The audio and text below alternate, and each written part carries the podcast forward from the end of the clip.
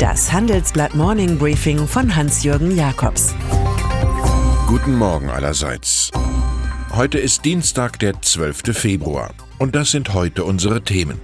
Die Illusion der SPD. De Maizière plaudert aus. Das Elektrobus-Dilemma. Sie erinnert derzeit an die untere Etage in Kaufhäusern, die Politik. Überall locken Schilder mit Sonderangeboten und Preisaktionen. Ein Wettbewerb neuer Wahlversprechen ist entfacht, schreiben wir in unserer Titelgeschichte. Bei so viel PR-Zauber ist der Koalitionsvertrag reif für die Altpapiertonne. Die Kosten des sozialpolitischen Ausflugs der SPD zu sich selbst, sie sind so hoch, dass der Wirtschaftsflügel der Partei bereits neue Schulden thematisiert.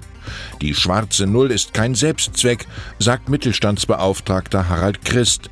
Eine Firma, die zwecks Gewinnoptimierung nur spare und nicht mehr in die Zukunft investiere, verliere früher oder später die Wettbewerbsfähigkeit.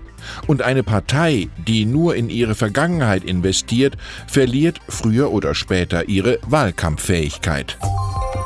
Zwölf Jahre Minister im Kabinett Angela Merkel, da hat man etwas zu erzählen und sich vielleicht auch von der Seele zu schreiben. Schließlich wurde Thomas de Maizière zum Schluss recht unsanft von den Akten der Macht getrennt.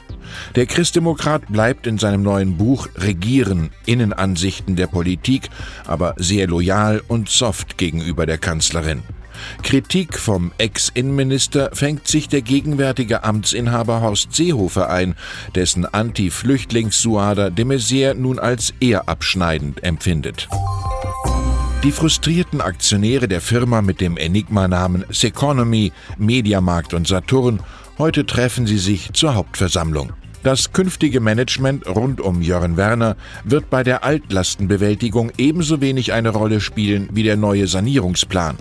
Nach unseren Informationen sollen in den zwei Seconomy-Subkonzernen künftig Doppelstrukturen entfallen. Sprich, in den Zentralen könnten weit mehr als 500 Jobs überflüssig werden.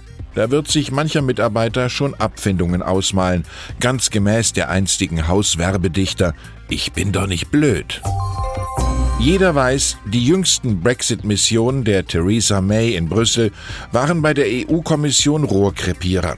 Dennoch will die Premierministerin heute im Parlament die Resultate ihrer Brexit-Verhandlungen ausführlich erklären.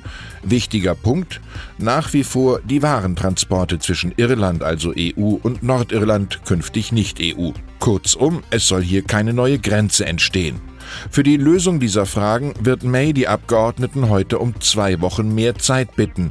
Was sie dem EU-Beauftragten Michel Barnier antwortet, bleibt Spekulation. Der fordert das Vereinigte Königreich zum großen Kompromiss auf. Hoffnung ist ein gutes Frühstück, aber ein schlechtes Abendbrot, wusste der englische Philosoph Francis Bacon. Das gesprochene Wort des Daimler-Chefs Dieter Zetsche, es gilt. Mehr Elektroautos sind gut für die CO2-Bilanz, aber nicht so gut für unsere Konzernbilanz. Zum Beispiel, wenn Kommunen nun ihre Busflotten schnell von Diesel auf Elektro umrüsten wollen. Da haben Daimler und auch MAN wenig bis nichts zu bieten. Stattdessen erobern BYD aus China oder Solaris aus Polen den Markt. In der Not sind der Präsident des Verbands deutscher Verkehrsunternehmen, Ingo Wortmann, im Handelsblatt-Interview auf eine Verkehrswende. Und ein Einwanderungsgesetz mit Blue Card für Bus- und Bahnfahrer. Fahrer sind Fachkräfte.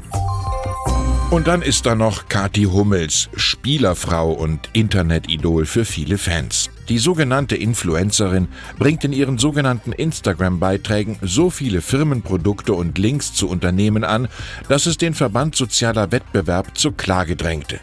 Am ersten Verhandlungstag vor dem Münchner Landgericht verkündete Hummels, ich sehe mich als Frauenzeitschrift. Sie habe auf Schuhe oder Pullover auch ohne Bezahlung hingewiesen, wenn sie denn gut gewesen seien, also müsse man das ja nicht als Werbung kennzeichnen. Die Unternehmerin hat gute Chancen, damit bei der Urteilsverkündung im März durchzukommen. Die Richterin in München zeigte sich kundig.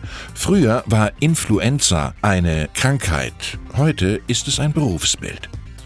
Ich wünsche Ihnen einen informativen Tag, vielleicht ganz ohne Influenza. Es grüßt Sie herzlich Hans-Jürgen Jakobs.